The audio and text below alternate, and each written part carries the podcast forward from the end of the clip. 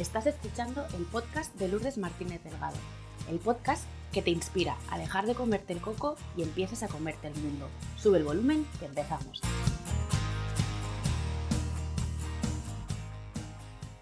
Hola a todos, ¿qué tal? ¿Cómo estáis? De corazón, espero y deseo que estéis bien. La persona que me acompaña hoy al otro lado de la pantalla, para vosotros al otro lado del micro, es especial para mí por muchas cosas. Pero primero porque hemos compartido una parte de nuestro camino profesional y juntas hemos vivido acontecimientos que nos han marcado de una manera u otra en lo personal y en lo profesional. Y aunque ahora nuestros caminos profesionales siguen direcciones aparentemente distintas, ambos tienen algo en común y es empoderarnos, llevar las riendas de nuestra vida. Y en el caso de Sara Ventura, mi invitada de hoy, va a ayudarnos a que tomemos las riendas y el control sobre nuestras finanzas. Sara, bienvenida y muchas gracias por estar hoy aquí acompañándome. Muchas gracias a ti. Muchas gracias por esa presentación. Tengo ahora mismo los pelos de, punta y, vamos, eh, un escalofrío por todo el cuerpo con lo que acabas de, decir. Bueno, pues yo soy Sara Ventura y, bueno, pues eh, soy consultora financiera. ¿Eso qué quiere decir? Pues que ayudo a mujeres como tú, mujeres emprendedoras, eh, mujeres como las que nos están escuchando hoy, ¿a qué? A gestionar y a controlar sus finanzas. ¿Eso qué quiere decir? Porque parece que es como muy rimbombante, ¿no? Pues ni más ni menos que a tener en orden, a tener el control y a tomar la decisión de qué hacer y cómo hacer con su dinero, ¿no? Con algo que, todos manejamos y que es fundamental que aprendamos a controlar como, como bien tú dices, pues como en este caso las emociones o los sentimientos que puedes ayudarnos tú, que también todos tenemos y todos, eh, pues es un valor añadido. Pues en la economía es lo mismo, ¿no? Eh, nuestro dinero es fundamental que no nos controle él, como, como viene pasando en muchos casos, sino que nosotros seamos los que tengamos ese poder de decisión. Y bueno, pues como a mí me parece algo fundamental, yo ayudo precisamente a eso, mm. a que, a que se gestione y a que se controle nuestra economía. ¿Para qué? Pues para al final, para, para poder vivir mejor. ¿Eso qué quiere decir? Pues conseguir eso que queremos. ¿Que quieres comprarte una casa? Pues yo te ayudo a cómo hacerlo. Que de repente tu sueño es casarte en tres años, pues vamos a ver cómo, ¿no? Que no te pille de sorpresa, que tú, si tomas esa decisión, lo puedas conseguir. Y yo te ayudo en eso, ¿no? En el cómo conseguirlo. Y, bueno, y esa, eh, eso es lo, que, lo bonito y lo que yo hago a día de hoy. Además, has tocado un tema que a mí me parece fundamental, que es el tema de la emoción, de cómo, cómo nos sentimos en relación al dinero. Y yo hablo por experiencia y por las personas con las que tengo la suerte de trabajar, que el tema del dinero genera mucha angustia, mucha ansiedad, esa falta de, control eh, sobre, sobre nuestra economía, ¿no? A veces tenemos la sensación de que solo vivimos para pagar facturas y yo creo que el tema es que no sabemos relacionarnos con el dinero y por otro lado que no sabemos cómo hacerlo, ¿no? Y para eso te he traído hoy aquí para que nos ayudes a, ver qué pasos debemos de dar, porque el qué lo sabemos, lo tenemos claro, ¿no? Pero nos falta un poco como el cómo, ¿no? Pero bueno, no me quiero adelantar porque quiero investigar un poquito más y quiero que te conozcan un poco más en la parte personal y luego ya vamos a saco con lo, con lo profesional y con los tips que nos vas a compartir, que ya os adelanto que son un montón, así que aprovechar estos segunditos para coger un papel y un boli, darle a la pausa, coger un papel y un boli, porque Sara viene cargada de regalos en forma de consejos que nos van a venir súper bien para gestionar nuestras finanzas, pero finanzas, pero antes de esto, em, me gustaría decirte lo que le digo a todo el mundo, bienvenida tú y tu historia,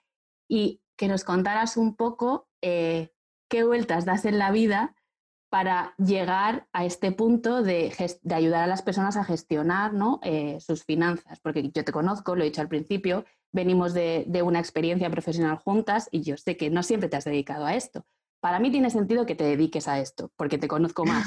Pero, ¿qué vueltas ha dado tu vida para que tú decidas ahora mismo que tu misión es ayudarnos a gestionar nuestros dineritos?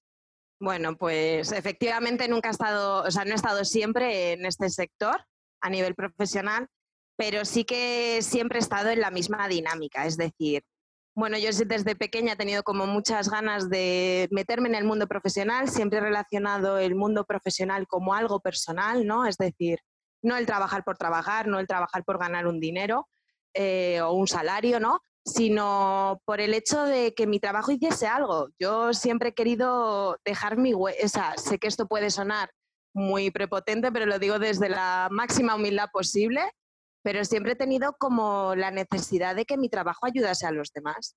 Entonces, eh, bueno, pues ese proceso profesional, partiendo de esa base, ha ido un poco evolucionando con, cómo me he sentido yo a nivel personal.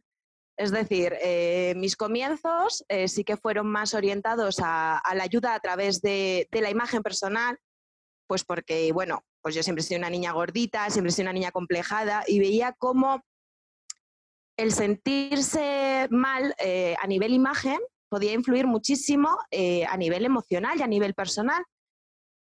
Y al contrario, es decir, cuando tú ayudabas a una persona a sentirse mejor, a verse mejor delante de un espejo, ya fuese a través del maquillaje, a través del vestuario, eh, pues inconscientemente, fíjate, yo siempre decía, según iba haciendo mi, proceso de trabajo, veía una sonrisa en la cara de la persona. Entonces yo ahí sabía ya que había puesto una semillita, ¿no?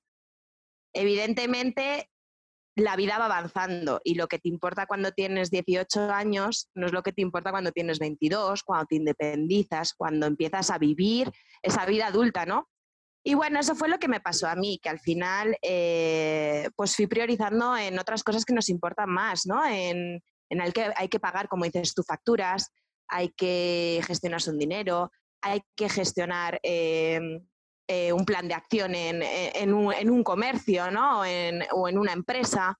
Eh, todo tiene un proceso y, bueno, pues yo según fui avanzando en la vida me fui dando cuenta que esa parte tan de imagen como que la había superado y, que veía que tenía más foco de trabajo y más foco de ayuda en la parte de gestión, ¿no? la parte de organización y que además pues era muy buena haciéndolo. Es decir, eh, está mal que lo diga, pero pues yo creo que todos tenemos un, talento, un, saber hacer eh, de manera natural. Y, bueno, pues en este caso eh, he ido descubriendo a lo largo de la vida, que además creo que es algo fascinante el ir descubriéndose a sí mismo y el ir evolucionando, ¿no? Que mi, talento es ese, ¿no? Eh, el ayudar, el, influir en la vida de los demás eh, de una manera puntual, ya fuese en sus inicios a través de la imagen, como es a día de hoy eh, a organizarse y a cumplir sus sueños y sus objetivos en la vida.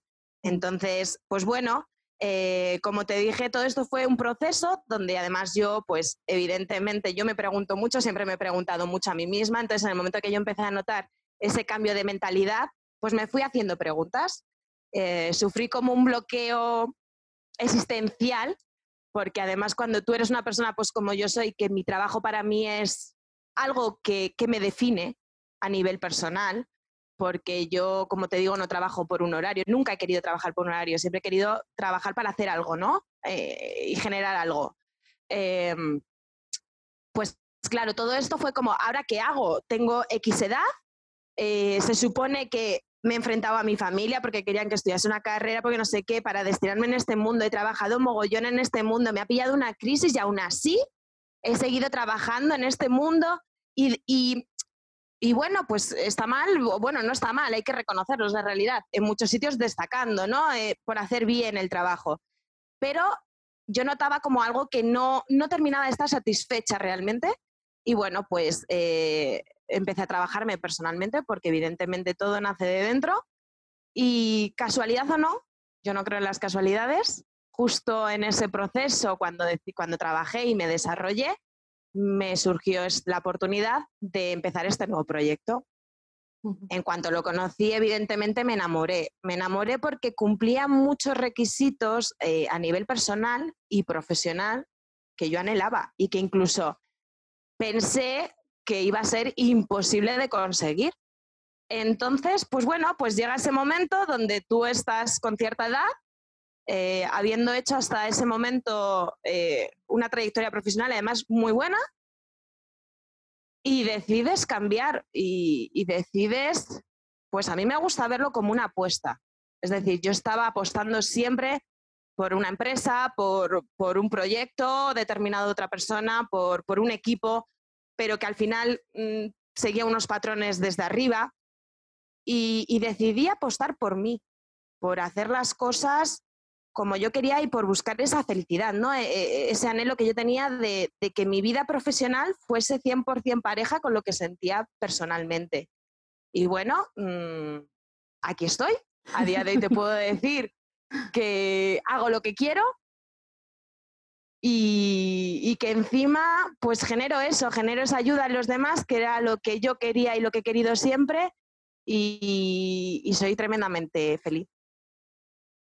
Eh, me consta que así es, aparte porque lo hemos comentado en alguna otra, que otra ocasión, porque te lo veo. O sea, yo te lo veo en la cara, yo que te conozco de hace un tiempo, eh, ya sé cuando estás alineada con aquello que estás haciendo y cuando estás totalmente eh, fuera de tu ser, ¿no? Y entonces comprendo esto que estás diciendo. Y hay varias cosas que me llaman la atención. Has hablado de talento, has hablado de fortalezas, has hablado de destacar, has hablado de un propósito en común al fin y al cabo, ¿no? Que es prestar un servicio, que es ayudar a otras personas. Digamos que en tu trayectoria profesional al final siempre ha estado presente de una manera o de otra este propósito, que ha podido cambiar el cómo, ¿no? Ha podido cambiar eh, la, misión, ¿no? Es cómo llegas a ese propósito, pero al final la base siempre ha estado ahí de una manera constante. Y entiendo también por lo que has ido diciendo, ¿no? De, que a lo mejor no gustaba que caras o que no está bien decir que una tiene talento. No, sí está perfecto decir que una tiene talento. Quiero decir, estas cosas nos pasan mucho y nosotras mismas somos los frenos de nuestro propio talento, también por la sociedad en la que nos hemos educado, en la que vivimos, que todavía está mal aceptado que uno diga, se confunde con ser arrogante o ser X, X etiqueta que nos queramos poner, el decir, no, es que yo soy buena en esto. No soy buena en muchas otras cosas y aprenderé lo que sea necesario. La actitud de humildad frente a la vida creo que es una constante, ¿no? Pero si eres buena, eres buena y eso hay que aprovecharlo y hay que, y hay que explotarlo mm, para, para que se convierta en una fortaleza que te ayude a conseguir los objetivos que tú tienes, ¿no? Pero independientemente de esto, entiendo que ese camino no ha sido sencillo para ti y, ese viaje que te has pegado y que te sigues pegando habrá tenido obstáculos y barreras que has tenido que salvar y superar. Entonces, ¿cómo lo has hecho? Hablabas de autoconocimiento, pero ¿qué otras estrategias o recursos te han ayudado? Pues bueno, efectivamente, eh, cualquier cambio siempre supone mucho sacrificio, mucho esfuerzo eh, para obtener el resultado que quieres. En este caso, pues mi cambio es que ha sido, te soy sincera, o sea, ha sido brutal. Eh, brutal en todos los sentidos, porque creo que en muy poco espacio de tiempo eh, he cambiado muchos patrones, pues bueno, pues porque al final yo creo que todos tenemos una forma de absorber y, en mi caso era algo muy necesario y ha sido algo brutal, ¿no? El, cambio a nivel personal. A nivel eh, eh, personal, como te decía, eh, he tenido que trabajar mucho pidiendo ayuda, evidentemente, como, como yo digo siempre, ¿no? Ha habido una sala que ha vivido 30 años haciendo lo mismo y se ha empezado a plantear ahora, pues mira, esto es que no te gusta, esto eres tú, esto te gusta. Se ha empezado a plantear cosas que hasta ahora no planteaba porque anteponía siempre a los demás antes que a ella, ¿no? Entonces, pues ha sido muy complicado, muy complicado porque al final es una lucha con uno mismo constantemente, ¿no? El lorito bueno, el lorito malo. Y, bueno, pues si a eso le sumas ese remolino, ese cambio que tienes a nivel interior, si a eso le sumas que a nivel profesional pegas un cambio que para gente, como tú bien decías, eh, que ha trabajado conmigo, que me conoce a nivel profesional, eh, no le puede sorprender tanto, porque al final a mí se me veía la legua por donde tiraba, pero a gente que a lo mejor se ha quedado solo con la superficie de verme ubicada en un estilo eh, y no ha querido indagar más, pues sí que le puede chocar, ¿no? Entonces, pues al final tienes que enfrentarte a, juicios ajenos, a dudas personales que te generan esos juicios, a, a, decir, pero ¿por qué estás dudando? A hacerte preguntas, a, bueno, pues a unas conversaciones interiores permanentes, permanentes con uno mismo y al final a, terminar casi todas las conversaciones diciendo, pero tú eres feliz, pero ¿por quién estás apostando? ¿Por Pepito el de los palotes o por Sara Ventura? Bueno, pues date la oportunidad, como lo has hecho por todo lo demás, date un espacio, date un tiempo. El tiempo para mí ha sido fundamental. Fíjate que yo eh, en mi trabajo hablo mucho de dar tiempo a cada, a cada objetivo, ¿no? Y, para eso yo he tenido que aprender a mí a darme tiempo, porque yo daba tiempo a todo el mundo, daba tiempo a todas las cosas, pero a mí no me permitía darme ese tiempo, ¿no? ese proceso de aprendizaje. Al final, pues hombre, como te decía, ha sido un cambio tremendo. Entonces, y, mi nivel de ya no perfección, porque eso ya está trabajado, ya no busco mi perfección, busco mi excelencia, pero al final el buscar mi excelencia al nivel al que yo estoy acostumbrada en un trabajo totalmente nuevo, pues eso que ha significado muchas horas, muchas horas, muchas horas, aprender mucho, saber mucho, porque al final a mí, como te decía, me gusta ayudar y creo que para poder ayudar tengo que tener todas las armas. Porque además no es una ayuda para mí, es una ayuda para los demás, que es la que a mí me hace sentirme lo mejor del mundo. Y, en eso no quiero fallar, no quiero flaquear con nadie.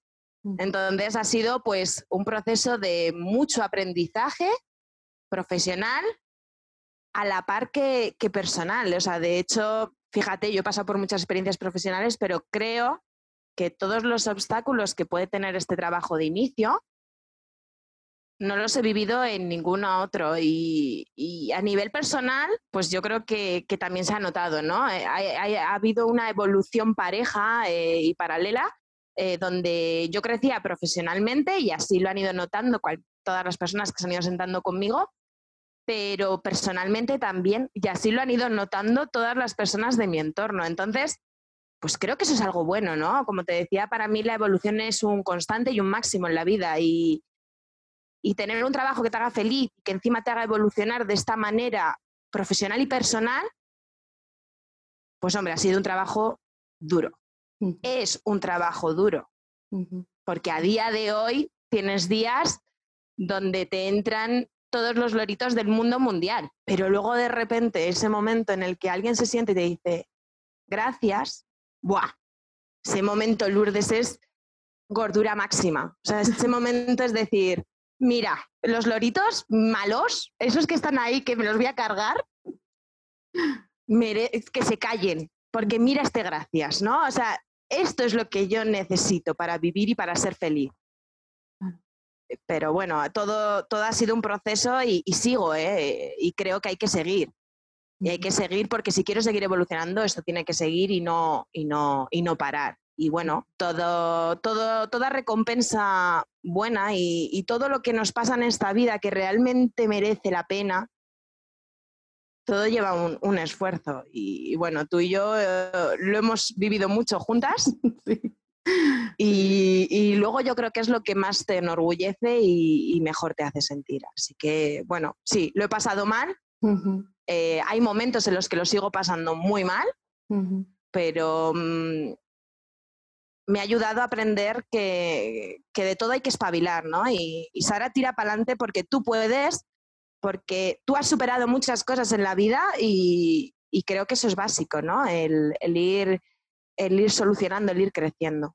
Lo veo así a día de hoy. No te puedo decir que así lo he visto siempre, ni de broma, ni de broma, pero a día de hoy sí que lo veo como, como un problema, no lo veo como un problema, lo veo como un reto a superar y un reto que me va a hacer crecer y un, y, un obstáculo que algo me va a enseñar. Mm. Creo que ese cambio de foco es lo que más me ha ayudado en este, en este cambio.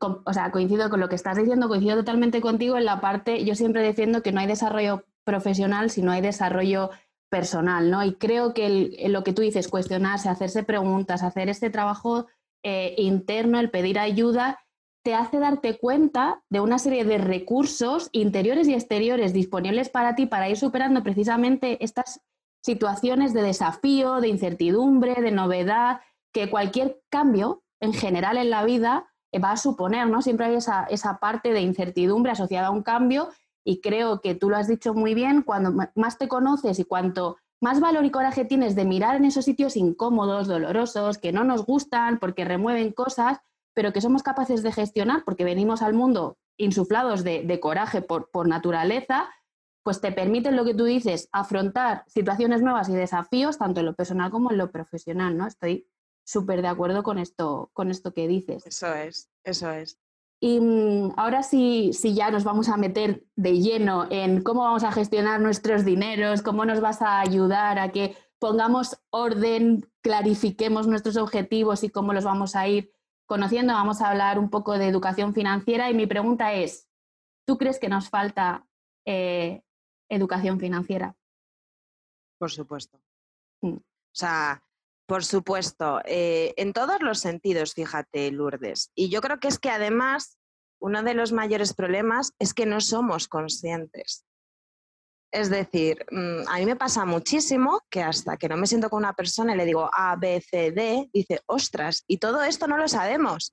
Y es como, e, es que eso es, lo triste, o sea, es que ahí es donde entro yo en juego. Quiero decir, para mí es fundamental. Creo que, mm, a ver, esto sé que suena un poco y a lo mejor alguien se va a alarmar, pero igual que nos enseñan sexología en el colegio, porque todos vamos a tener relaciones sexuales y hace X años no se usaba el enseñarlo, porque, uy, qué vergüenza. Pues chicos, hemos evolucionado también en este sentido, es decir, no está mal hablar de dinero. Evidentemente no vamos a contarnos en el bar a cualquier persona, oye, pues gano tanto, tengo tanto. No, ojo, cuidado porque hay picardía y hay maldad. Pero, evidentemente, esa idea mm, tan antigua de hablar de dinero, de dinero es mal educado no, perdona, es que esto es igual, vuelva a lo mismo y perdóname, vuelva a lo mismo que las emociones y los sentimientos. Pues seguramente mi padre no hablaba de emociones y de sentimientos, pero es que hoy en día nosotros o hablamos de emociones y de sentimientos o no sabemos gestionarnos. Y como está la vida, ojo, cuidadito que la vamos a tener preparada. Pues con el dinero exactamente igual. Es decir, si todos tenemos dinero, todos vamos a tener un salario, todos vamos a querer comprarnos una casa, tener una jubilación de calidad, tener unos hijos y poder pagarles unos estudios cuando llegue el momento, poder ayudar a nuestra familia cuando lo necesite, hacer una ampliación en nuestra empresa, poner una inyección, comprarme un coche nuevo. Es decir, todos tenemos esas necesidades, ya sean unas, sean otras. Pues ¿no será lo más lógico que aprendamos a gestionar eso para poder conseguir lo que queremos y vivir felices? Si es que al final ese tiene que ser nuestro objetivo ser más felices en todos los sentidos. Y este es uno más. Este es uno más donde tenemos que entrar, donde tenemos que ver, hay que analizar, hay que controlar, eh, hay que enseñar en las escuelas. No te digo que nos hagamos expertos en economía, que nos hagamos eh, gestores, no, para eso hay profesionales, pero un básico, un mínimo, un saber que nos afecta, lo que supone la inflación para nosotros con el dinero en nuestra cuenta, eh, fiscalmente qué nos interesa, qué no nos interesa. Si es que al final eso es básico para que cuando realmente contratemos algo, lo hagamos nosotros, no lo haga la, inercia. Yo sé que me voy a meter en un, en un berenjenal, me voy a meter en un pantano, en un jardín, pero yo creo que también saldremos juntas. Saldremos juntas. Yo creo que interesa, hay una cierta parte del poder a la que le interesa que seamos analfabetos financieramente. Quiero decir, no les interesa que sepamos qué hacen con nuestro dinero, ni además solo hay que ver las noticias, cuando van a subir los impuestos te meten cualquier otra, me perdonáis la expresión, mierda, ¿vale? Para, para desviar tu atención. Entonces, creo que es necesario, igual que en el colegio nos, nos enseñan uno más uno, dos, no sé qué, las aplicaciones, no sé si te ha pasado, yo iba al colegio y decía, pero yo para qué estudio matemáticas. Luego cuando me hice adulta dije, vale, luego estudio para esto. Pero si ya en el colegio te enseñan eh, el sentido que tienen las matemáticas en tu vida y cómo te va a afectar y cómo va a ser la relación tuya con el dinero el resto de tu vida, porque es que hasta que te mueras vas a tener que estar hablando. No, no, incluso cuando te mueras, incluso, cuando, te, mueras. Porque incluso cuando te mueres tienes que pensar lo que le estás dejando y cómo lo van a hacer. Si te interesa más una cosa, te interesa más otra, porque al final aquí eh, a mí me, duele, ¿vale? Porque a mí no me gusta hablar mal de, los empoderados ni de nada, pero a mí lo que me duele es que no haya esa rebeldía ciudadana. O sea, yo al final es lo que a mí me gusta y yo una de las frases, tú lo sabes, eh, yo lo que os digo es, os voy a empoderar en este sentido a través de información. Y tú decides, pero, pero que sepas lo que hay y cómo hay. Y luego ya tú decides. Al final, eso para mí es poder. Y estamos en una sociedad donde efectivamente ni se nos enseña en el cole, pero es que, por ejemplo, tú dices, vale, hay muchas cosas que nos enseñan en el cole. Eh, depende en qué colegio vayas, te pueden enseñar más o menos valores, pero te los enseñan en la casa. Pero es que encima vamos a casa y la cultura social que hay tampoco es, porque, a ver, a mí me molesta mucho compararnos, porque creo que en España tenemos muchas cosas monísimas y, mejores que en el resto del mundo. Yo soy una, una española banderada, ¿no? Pero, pero sí, porque amo España y amo todo lo que tenemos. Pero en este sentido, flaqueamos. Y flaqueamos porque tú te vas a cualquier otro lugar y desde que un niño nace, la cultura del ahorro la tiene en casa. Y entonces luego ves que llega aquí agosto y se llena esto de alemanes que tienen unos casoplones en la playa en Mallorca que flipas. Y luego hablas con ellos y son albañiles. Y dices tú, ¿cómo puede ser? Claro, es que los salarios en alemán, no. Es que seguramente ese hombre desde que ha estado trabajando con 16 años ha destinado un 10% de su ahorro, o sea, 10% de sus ingresos a su ahorro, con 20 años.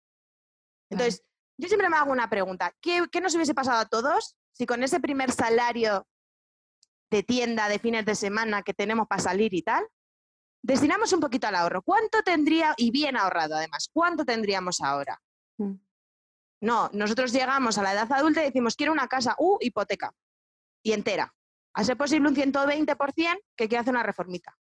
Y nos volvemos locos y nos endeudamos. Entonces, no, tenemos que, empezar a, tener esa cultura. Y si no nos la dan en los colegios, empezar a gestionarlas nosotras, empezar a quererlo nosotros, porque, porque en muchas cosas no nos dan soporte. Y somos nosotros los ciudadanos los que lo vamos solicitando y lo vamos pidiendo y lo vamos pidiendo hasta que al final, ¡pum!, llega. Pues esto tiene que ser lo mismo. Y si no te lo dan ellos, no te preocupes, que yo te informo, para que tú decidas y tú actúes y no te agarres un poco a eso, ¿no? Al final eso es quitar la responsabilidad en uno mismo de su economía. El decir, es que en el gobierno no nos dan información. Mm. Ya, bueno, pero tú tienes anuncios publicados donde los que están en el gobierno ya tienen sus ahorros hechos. Entonces, si ellos lo hacen... Mmm... Míratelo, ¿no? claro, entonces... Claro. ¿Qué más me da lo que hagan otros? Tú haz lo que tú consideres que tienes que hacer para ti. Y ahí es donde yo creo que, que entra mi misión, ¿no? Esa es la ayuda que yo doy.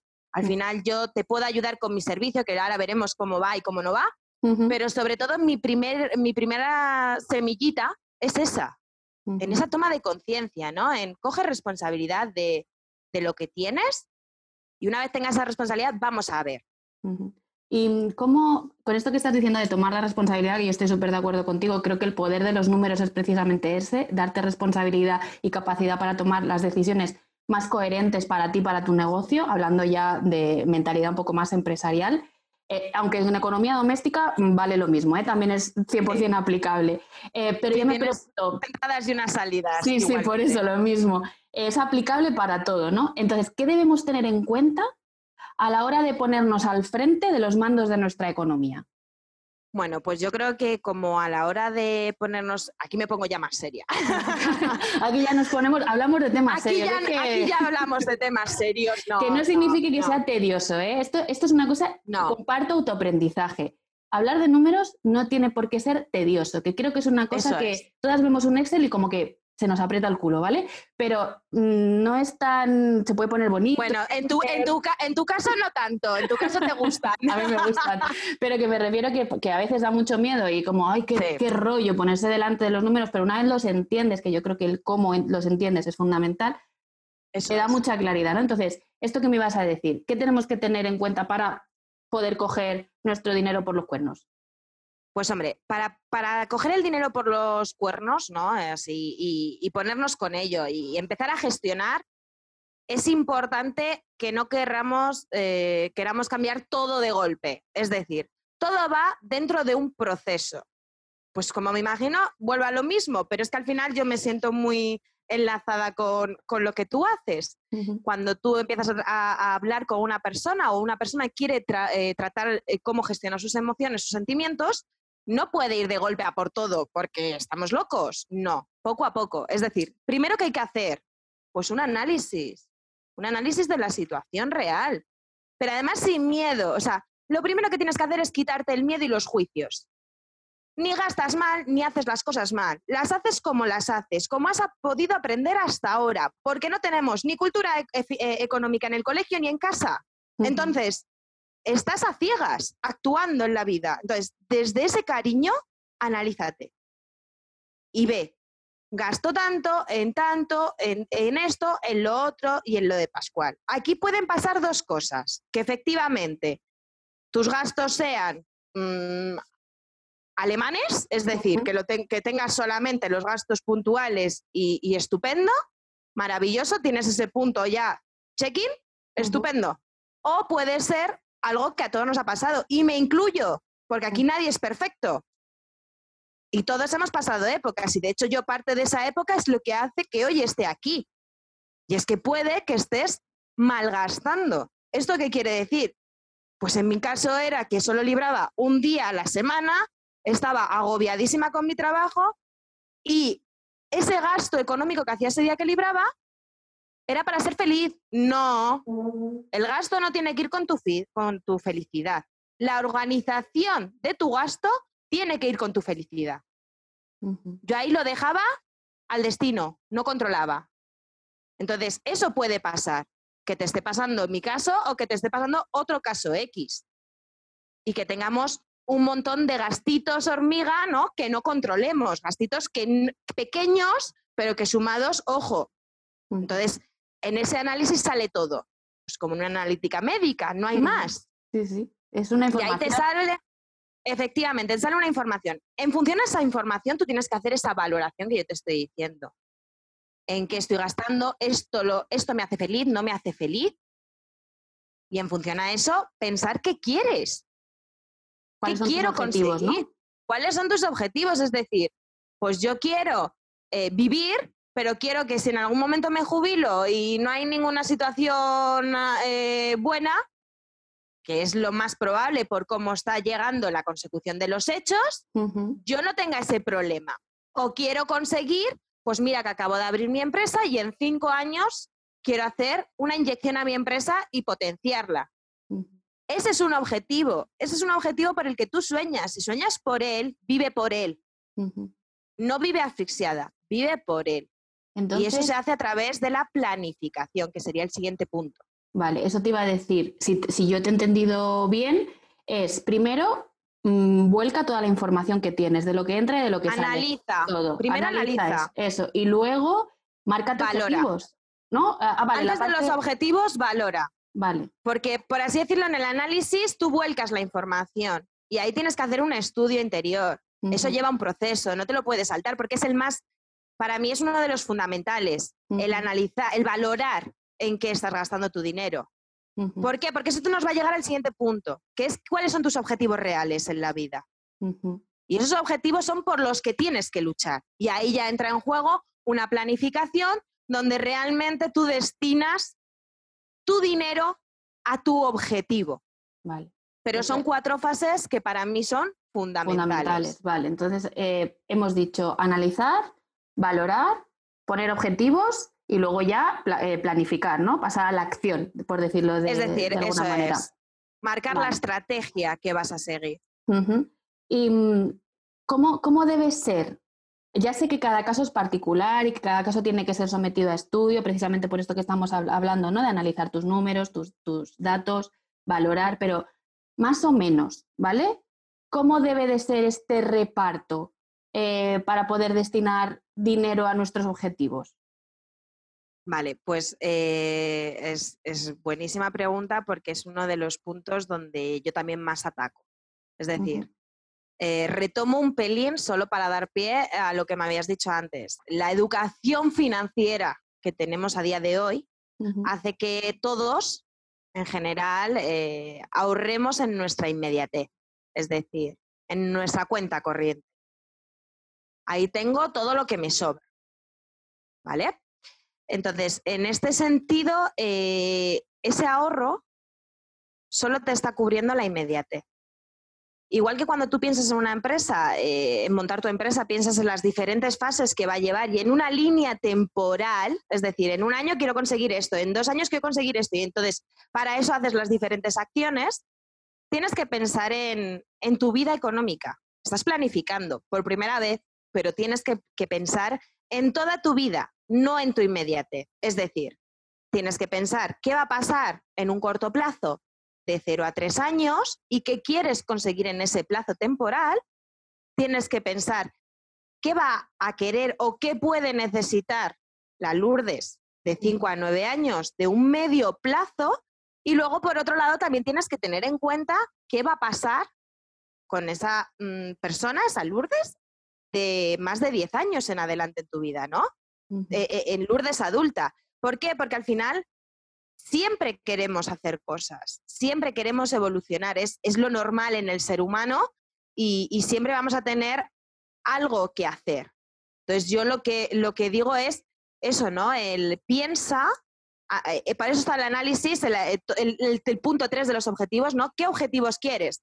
Pues mira, yo me quiero comprar un coche, quiero casarme en cinco años y por supuesto quiero que cuando me jubile no vivir con 300 euros. Estupendamente, pues vamos a ver. Eh, coche, lo quieres en tres años, vamos a trabajar con, para él. ¿Cómo? Ya veremos. Entonces, una vez teniendo en cuenta cuáles son tus objetivos, los tienes que colocar en cada plazo temporal y saber que cada objetivo, en función al plazo en el que esté, se tiene que trabajar de manera diferente. Porque tú, me imagino que si quieres hacer una acción a nivel empresa donde quieres incorporar a una persona a tu equipo, tus acciones serán unas, diferentes a las que si quieres hacer un curso, que serán otras. Quizá tu curso será en el corto plazo y la incorporación de una persona al equipo será en cinco años, pero cada paso que des será diferente para un objetivo para otro. Pues esto es igual en la economía. Al final es que nos marquemos esos objetivos, que los ubiquemos en el plazo correspondiente y que trabajemos cada plazo de manera diferente. ¿Qué te va a aportar eso? Pues que tú tengas tu vida más o menos controlada, que tengas diferentes salvavidas de los que poder tirar en el momento en el que lo necesites. Y con eso, pues, conseguir ese control, esa gestión de tu economía y de tu vida. Claro, algo que, en nuestra sesión compartí contigo y es algo que, creo que le puede pasar a muchas personas que nos pueden estar escuchando es, muy bien, yo la teoría me la sé, ¿vale? Yo sé que tengo que destinar un 10% a mi ahorro, un 10% a mi educación, un 10% a no sé qué, un 10% y vivir con el 50% de mis ingresos. Ok, perfecto, la teoría está estupenda. Yo cojo mis números y me pongo delante de mi Excel y digo, entra esto y sale esto yo no sé cómo repartir cada porcentaje de lo que sobra, como tú has dicho, en esos departamentos que se supone, ¿no? Que tengo que, tengo que tener en cuenta mi ahorro, mi, inversión, mi no sé qué, no sé cuántos, ¿vale? Entonces, por favor, cuéntanos cómo podemos hacerlo. Has, dado algunas pinceladas en la pregunta anterior, ¿no? Pero ¿cómo podemos hacerlo para que eh, podamos cumplir nuestros objetivos de estos de los que tú hablabas. En mi caso era, por ejemplo, pues seguir formándome, la educación de mis hijos, que llegara un momento que irán a la universidad y yo quiero poder eh, ayudar en, su educación, quiero, quiero tener una jubilación cómoda para viajar o hacer lo que me dé la gana y quiero mi casita baja con jardín. Quiero decir, eh, estas cosas están ahí y fue muy clarificador para mí decir, bueno, Lourdes, pues con la situación que tú tienes ahora, lo que yo te recomiendo es esto por aquí, empezamos por aquí y tal, ¿no? Pero bueno, cuéntanos un poco cuáles son esas acciones que podemos hacer, cómo hacemos para poder generar algo que nos ayude a estar más cerca de esos objetivos. Vale, a ver, en este sentido, yo creo que lo fundamental aquí es que no ahorremos con lo que sobre. Es decir, ese cambio de chip es básico, porque si piensas así, nunca vas a cumplir ningún objetivo. Y en esto siento ser tan cruda, tan clara pero creo que es algo que me caracteriza, ¿no? La transparencia máxima y la claridad. Entonces, si tú quieres conseguir algo, como yo te decía con, con mi tema profesional, te va a llevar un esfuerzo y una disciplina. Entonces, yo te voy a ayudar con la estrategia, pero la disciplina y, la, y, el cambio de mentalidad lo tienes que trabajar tú, porque al final la que va a tener esa jubilación y esa casita vas a ser tú. Entonces, para eso yo qué digo, piensa en tu ahorro como un gasto más. ¿Eso qué quiere decir?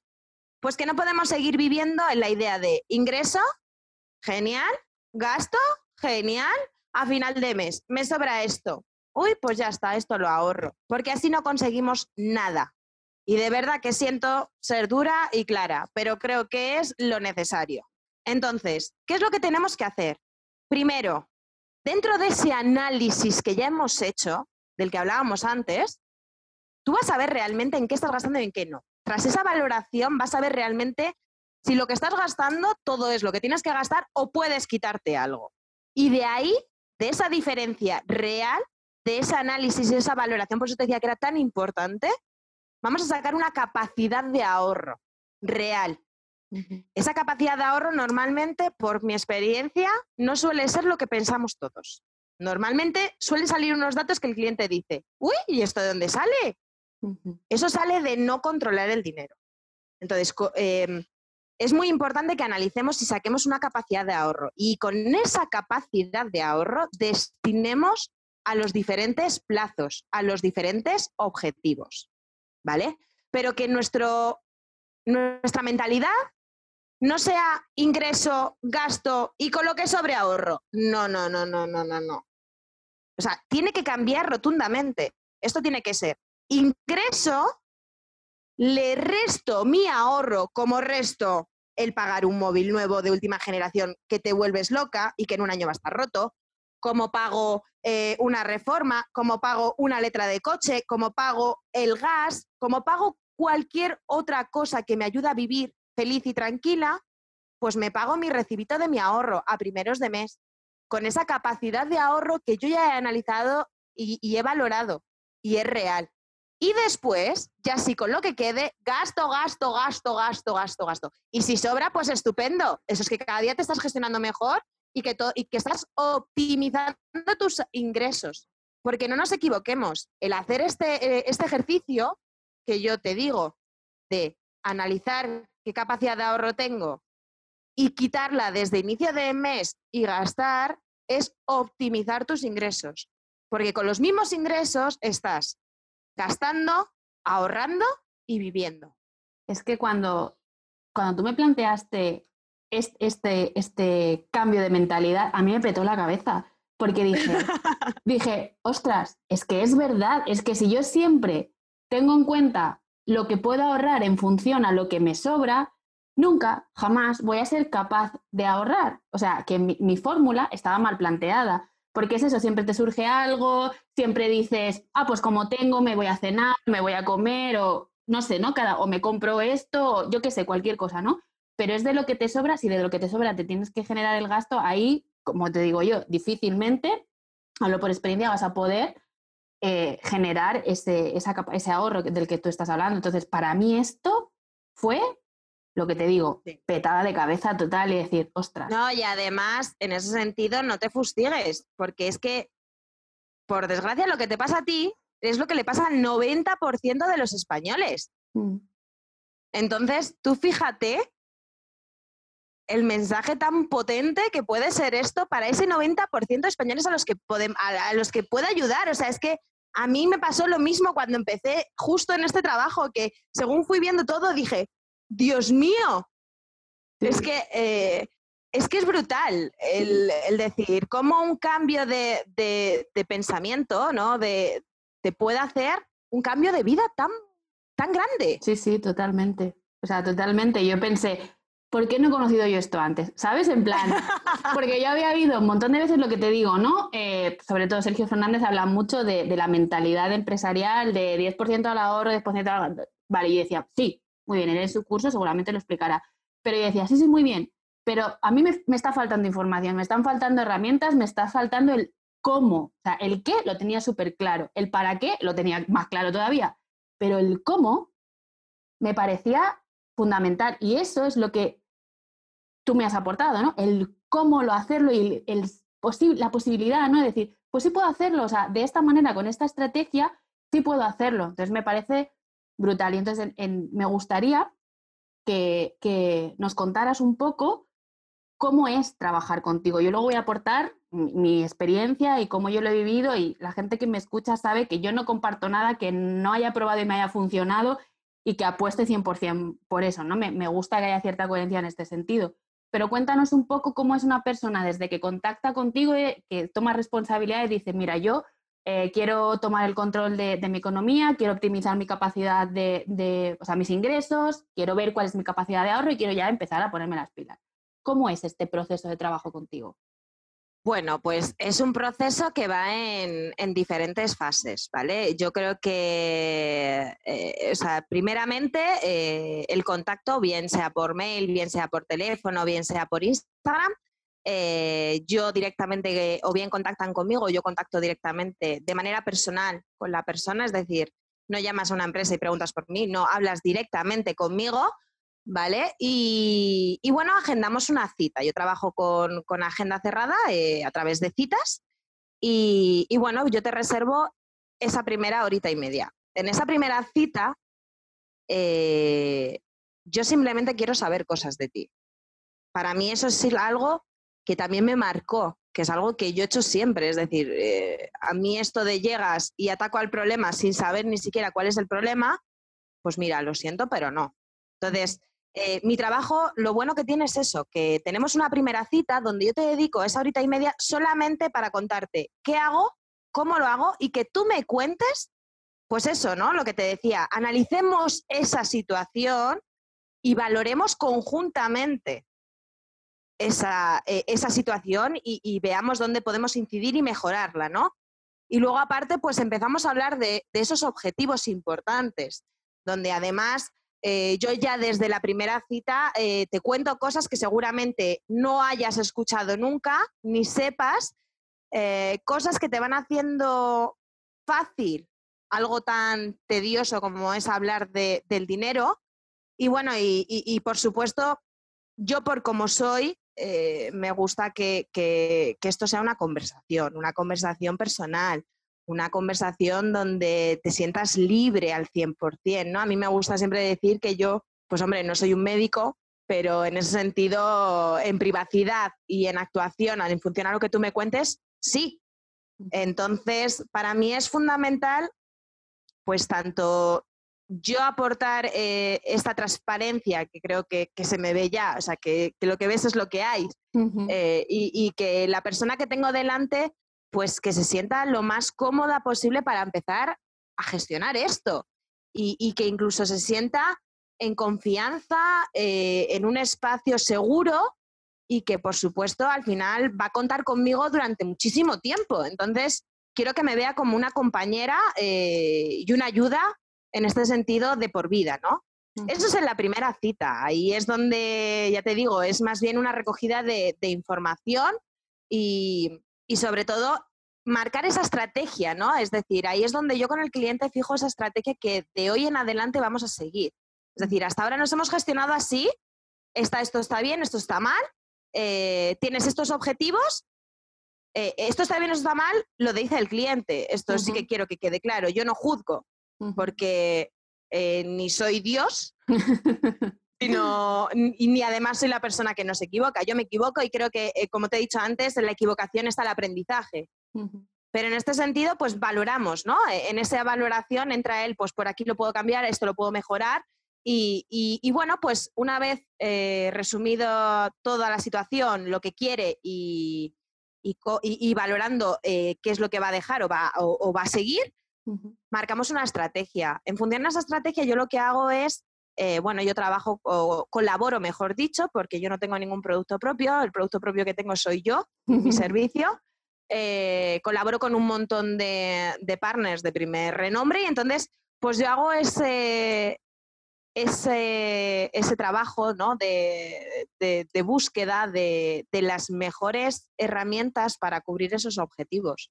Yo ahí, pues bueno, ¿Dedico tiempo? Sí, mucho, pero es que estoy hablando de algo muy importante para esa persona que tengo delante. Entonces, a mí me compensa y me compensa siempre y, de hecho cuando encuentro algo que digo, ¡oh, le va a encantar! Es como un subidón, ¿no?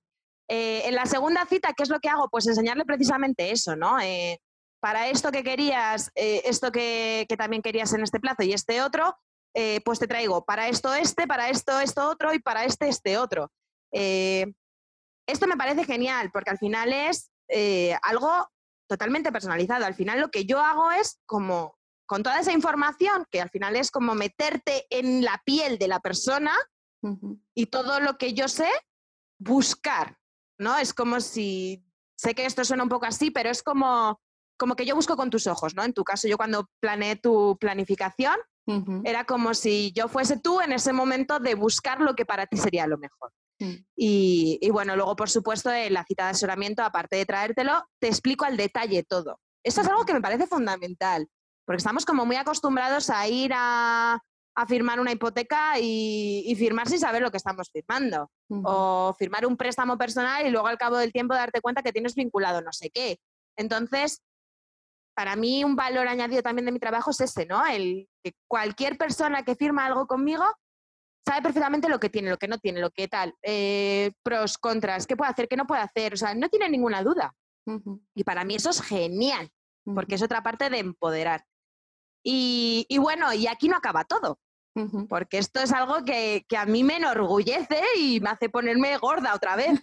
y es la parte de la cita de servicio. ¿Eso qué quiere decir? Pues que cualquier persona que esté conmigo no firme y se acabó. No, lo siento, vas a tener que aguantarme toda tu vida. es así, pero porque es lógico, la vida nos cambia. O sea, fíjate el cambio que te he dicho que mi vida ha pegado en unos años y tu vida igual. Entonces, si tu planificación es buena, tu planificación tiene que ir adecuándose a los cambios que tú tienes en la vida. Porque hoy puedes querer hacerte un curso, el año que viene puedes querer hacerte dos al año o tres. Y tu planificación, tu planificación se tiene que adaptar, eh, tanto en tus objetivos, que pueden ser cambiantes, como en tu situación, que también puede cambiar, tanto a favor como, como no. Sí, sí, sí. Y yo tengo que estar ahí, y, voy y estoy ahí, acompañándote, haciendo mínimo una cita al año, lo siento, o todas las, las, las, veces que tú necesites. Pero para mí eso es algo fundamental, ¿no? Porque al final es un trabajo de acompañamiento de por vida. Desde el inicio de vamos a hablar, eh, te voy a explicar en la segunda cita y tercera cita te voy a acompañar y vamos a refrescar constantemente, vamos a reanalizar. De manera que a lo largo de los años mi cliente vaya consiguiendo esa tranquilidad, esa confianza en que gestiona bien sus finanzas y en que va a conseguir lo que le dé la gana por haberle dedicado un tiempo a pensar en ello. Y además algo que, no estás diciendo, pero lo voy a decir yo porque voy a compartir mi experiencia, es que tú no cobras por este servicio. O sea, tú te, hablas de parres y demás, que entendemos todos cómo funciona esto, pero tu servicio, todas las horas que dedicas, ya no solo a las reuniones en sí, ¿vale? Que tú has dicho una hora y media, la nuestra fue de dos y media, sino a todo el tiempo que inviertes en buscar, eres como el rastreator, ¿vale? De, todas las herramientas que nos pueden ayudar a conseguir precisamente estos objetivos. Tú analizas todo. Yo voy a explicar mi caso, ¿no? Yo me senté contigo y dije, Sara, mira, yo tengo esta, situación, yo no consigo ahorrar lo que yo necesito y mis objetivos son este, este y este, ¿no? Eh, nos sentamos, lo hablamos, eh, me sentí súper acompañada, no me sentí nada juzgada porque yo siempre he dicho que hablar de dinero es algo muy íntimo y muy personal y que es importante que la persona que tienes al otro lado te genere confianza, seguridad y sobre todo que no tengas la sensación de que te está juzgando, ¿no? Es como esto es así y ya está. Ahora quieres que sea diferente, pues yo te ayudo a que sea diferente. Y a mí eso me, lo que te digo, a mí eso me encantó y por eso precisamente, si, si no fuera así, no estaríamos teniendo esta entrevista, pero eh, aparte de la claridad que me dio ver ese Excel y ver esos objetivos la confianza y el empoderamiento de decir, vale, es que si lo hago así, lo puedo conseguir y lo puedo hacer. Llevo tantos años diciendo cómo lo hago, rompiéndome la cabeza y ahora ya sé cómo hacerlo porque ya tengo una estrategia. Y en esa segunda sesión tú me dices, vale, Lourdes, con tu situación, con tus objetivos, estas son las herramientas que yo tengo para ti y te las, me las explicaste hasta la letra pequeña. Me resolviste, yo soy súper preguntona y si no me queda claro yo pregunto, ¿me lo resolviste? Todo. En ningún momento me dio la sensación de que pensabas que tía más pesada. Me sentí tratada como persona y no como cliente, que cuando hablamos de dinero todos tenemos la experiencia de bancos, de si tienes mucho te tratan con alfombra roja y si no tienes nada te tratan como al que está pidiendo en la puerta del banco. Eh, entonces, me pareció tu trato y tu servicio excelente. Por eso se lo recomiendo a todo el mundo, porque le da una claridad y un control y un poder de decisión brutal. Y lo que ya me hizo pam del todo es, yo no cobro por esto. Y dices, perdona, ¿cómo no cobras por esto? Pero porque efectivamente, jo, es otra vez tengo pelillos de punta. pelillos de punta todo el rato, Lourdes, ¿eh? Pero sí, me remueves, me remueves con lo que dices. Pero, a ver, es que yo creo que eso es la magia también de mi trabajo. Porque, como bien te he dicho yo, mi máxima en la vida laboral es ayudar. Entonces, si mi trabajo no, no, repercutiese en las entidades, que son las que tienen la pasta, y repercutiesen en el cliente, a lo mejor tú no te hubieses podido sentar conmigo.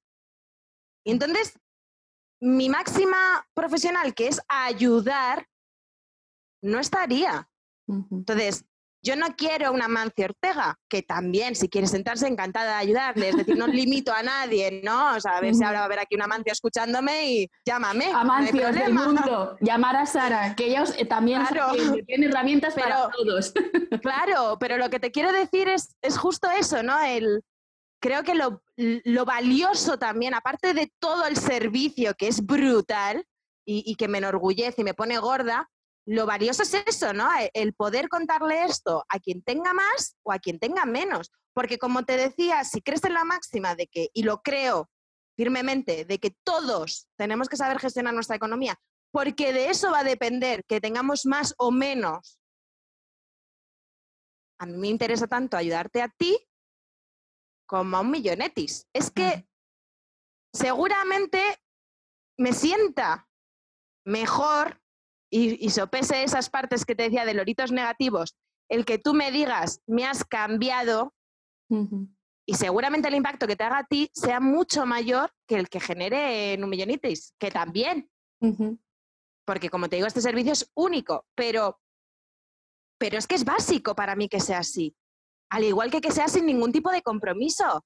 Simplemente que me escuchen y que luego ya decidan, porque eso es lo que te digo. Yo lo que quiero con mi trabajo es empoderar, es darte a ti el poder de decidir. Si yo te estoy cobrando de inicio, si yo te estoy comprometiendo algo de inicio, no eres libre. Ni libre para hablar, ni libre para hacer, ni para deshacer. Entonces, yo creo que eso es la magia pura de, lo que hago, ¿no? El, eh, el, ayudar a hacer sin, sin, discriminar a nadie.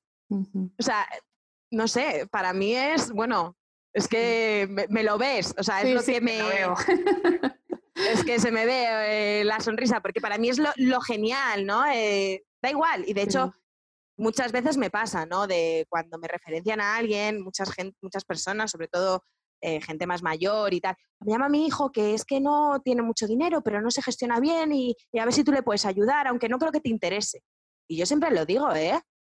Digo, precisamente si no tienes, siéntate. Vamos a ver para qué te... tú quieres tener, pues vamos a ver cómo optimizar esos ingresos para que tengas. Y es eso, y, todo tiene un proceso. Y a lo mejor con esa persona no empezamos de golpe con todo. Claro. Pero hay que empezar. Hay que ponerse en acción. Ya. El tiempo corre. No hay que esperar, hay que empezar. Ya veremos cómo empezamos. A lo mejor es simplemente eh, gestionando los ingresos y tus gastos y en dos meses no volvemos a sentar. Pero si es que puedo hacer eso, podemos hacer ese proceso. Si es que lo bueno es que lo mío, o sea, mi trabajo no es igual con todo el mundo. Lo bonito también es eso, ¿no? Que como es de personas y cada persona es un mundo, cada proceso y cada planificación es un mundo. Y es que eso es lo más maravilloso del mundo. Y ya, ya dejo de decir mundo porque... vale, y entonces, porque no te puedes ir de aquí sin que yo te haga las dos preguntas que últimamente le hago a todo el mundo. Una es la de siempre y otra la estoy incorporando recientemente. Entonces, con todo esto que nos has dicho, que no me parece poco, ¿cómo? ¿vale? ¿Cómo trabajar contigo con una consultora financiera puede ayudarnos a que dejemos de comernos el coco y empecemos a comernos el mundo? Pues hombre, es claro, y a lo mejor me repito en muchas cosas, pero eh, cuantas más nubes como mujer emprendedora, porque emprender es difícil, pero siendo mujer, no nos engañemos, es tremendamente más difícil. Y, siento si, me, si se meten conmigo por este comentario, pero es lo que hay. esto es así. Es así, soy libre. Entonces, es muy difícil porque tienes tantas cosas en las que pensar, tantas cosas que te van llegando, tantas ideas, que el hecho de sentarte conmigo y quitarte una nube negra que tienes aquí, que es la economía, y el qué va a pasar, y las dudas. Porque como, como emprendedora, las dudas de cuánto voy a facturar, cuánto no voy a facturar, este mes facturaré lo mismo que el mes que viene, no sé qué, no sé cuántos. Entonces, el estar planificada, el, estar, el, tener un poco bajo control, pese a que sea flexible y luego lo podamos mover o no mover. Tener un poco controlado eso y encima saber que tienes una persona como yo, 100% entregada a ti y, y ayudarte en todo lo que pueda con eso, hombre, pues creo que es un apoyo, ¿no? Es, es el sentirte que no estás sola frente a eso, es el sentirte que tienes el poder en tus manos, que tienes la información, el saber, el dormir tranquila, el poder centrarte en lo que tienes que centrarte, que es en llevar tu empresa a niveles infinitos. Entonces, yo creo que ayuda en eso, ¿no? En que te doy soporte, en quitar esos nubarrones negros que hacen que pensemos en lo que no tenemos que pensar, que además esos nubarrones negros suelen tocarnos la autoestima, el impulso a la hora de hacer acciones nuevas, a la hora de enfrentarnos a hablar con otros, porque nos hace sentirnos más inseguros. Entonces, si te quitas todas esas cosas que son negativas, entre comillas, pues hombre, vas a fluir mucho de mejor manera en tu empresa y vas a poder ser libre eh, en ese sentido, es decir, vas a tener el cielo despejado. Y entonces creo que eso es algo fundamental que, lo hago a todas las personas que sientan conmigo, sean asalariadas, empresarias, etcétera, pero que para una persona emprendedora y una mujer emprendedora, pues es eh, tremendamente brutal porque tiene una necesidad mayor de precisamente ir liberando nubes. Entonces, pues bueno, pues ahí entro yo, ¿no? Eh, eh, en todo eso. Eso a nivel yo creo que es a nivel emocional, porque al final yo creo que mi trabajo es muy de entrar en acción, muy de estrategia, muy de planificación, muy de números, ¿no? pero, pero es lo que te digo, la ayuda es realmente emocional. Es decir, yo creo que a ti no te ha ayudado porque sepas que vas a tener X dinero el día que te jubiles, que también, sino por, por la seguridad con la que hoy dices, he tomado el control a mi economía. Estoy trabajando para que el día de mañana tenga esa casita baja estoy poniendo mi dinero a trabajar para conseguir eso. Pero yo tengo el poder y yo decido. Entonces yo creo que, que en ese empoderamiento es en lo que yo más te he podido incidir a ti o a cualquier persona que, que realmente se siente conmigo, ¿no? Sí, sí. Yo creo que es, eh, eh, y, y, quiero pensar que es lo que más lo que más me caracteriza, ¿no? El hacerlo de esa manera, cómo empatizo yo con la persona y cómo entro yo en su necesidad y, y cómo me lo tomo como si fuese algo mío. Mm, Entonces, mm, yo creo que eso es el, sí, bueno, sí. lo vives, o sea, quiero decir, no puedo estar más de acuerdo contigo, en, por eso decía al principio que algo común que tenemos es el empoderar, es el devolver responsabilidad, es decir, jolines, me va a salir otra cosa, ¿eh? Jolines, puedo hacerlo, ¿sabes? No he, no he sido capaz de hacerlo y ahora puedo hacerlo, y eso es... Claro brutal. Claro, y sobre todo cuando eres emprendedora y estás haciendo un puedo hacerlo en muchos sentidos. estoy haciendo un puedo hacerlo en soy autónoma, estoy haciendo un puedo hacerlo en apuesto por mí, estoy haciendo un puedo hacerlo en esta es mi idea, tiro para adelante con ella. Entonces, por eso es lo que tienes que pensar, en eso es lo que tienes que centrar. Lo otro, siéntate de vez en cuando conmigo, chequéalo y tira lo otro, tira lo tuyo, que esto es lo mío y aquí es donde yo entro en juego. Claro, sí, sí, totalmente. Ese acompañamiento para mí es fundamental y brutal para que tú te puedas centrar en lo que se te da bien y en lo que te gusta, ¿no? O sea, eso es. Vamos, mil por mil necesaria en la vida de cualquier persona, pero si estás emprendiendo y estás en tus primeros años de emprendimiento, te lo recomiendo 100%. Y ahora ya un poquito una más tierna, más, más eh, emocional, emotiva. Eh, si pudieras sentarte a tener una conversación con tu Sara del pasado, ¿con quién te sentarías? ¿Con tu niña de siete años o con tu adolescente? ¿Y qué le dirías? Pues mira, eh, yo creo que sería con la adolescente, porque la niña, aunque no lo parezca, ya, ya apuntaba maneras. o sea, de niña yo ya recuerdo que, yo era la que ahorraba y mi hermano mayor era el que me pedía de mi hucha para hacer los regalitos a mi madre, etcétera, ¿no? Pero sí que es cierto que la adolescente perdió un poquito tierra en ese sentido. Eh, trabajó mucho, ganó mucho, mucho dinero, pero no lo supo gestionar. Entonces quizá hablaría con esa Sara, ¿no? Y, le diría que, disfrutase, que no dejase de disfrutar, que yo además esto es algo que le digo a todos mis clientes, la vida está para disfrutarla, pero también sin perder foco. Es decir, el futuro va a llegar.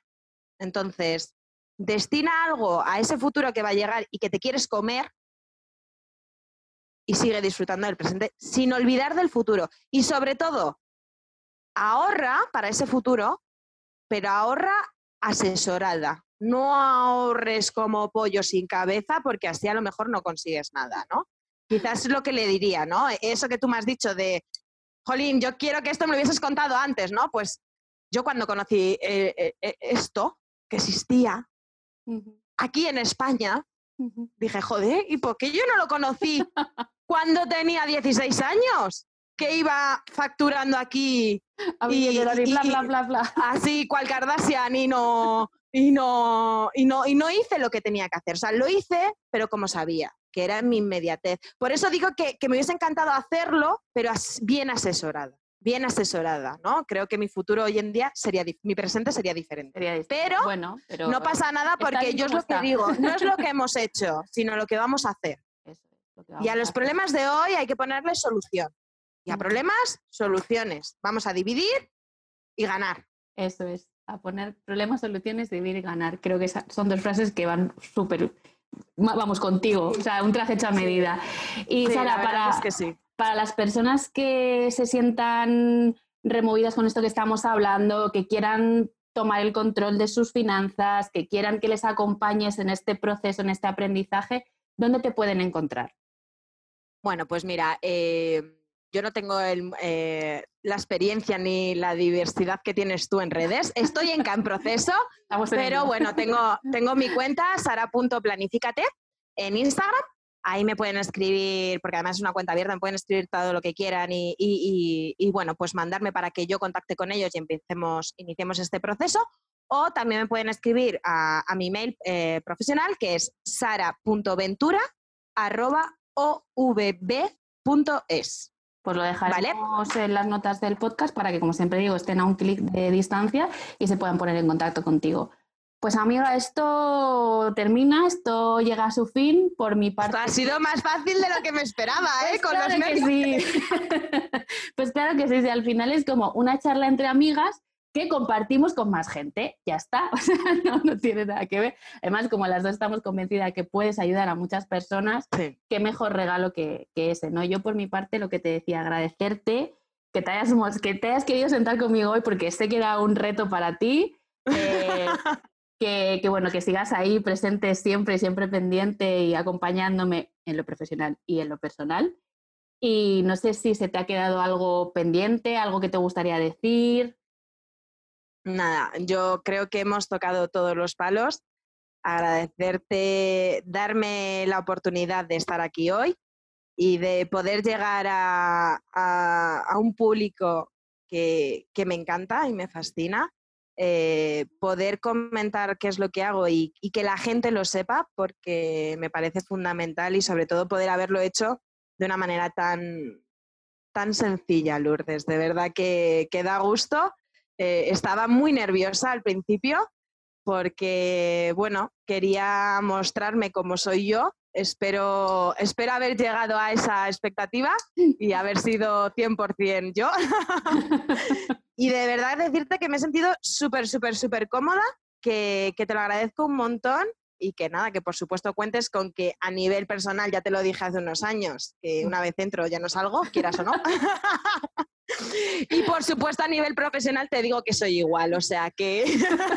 sí, también conozco esa faceta tuya. que te voy a acompañar de por vida, amiga.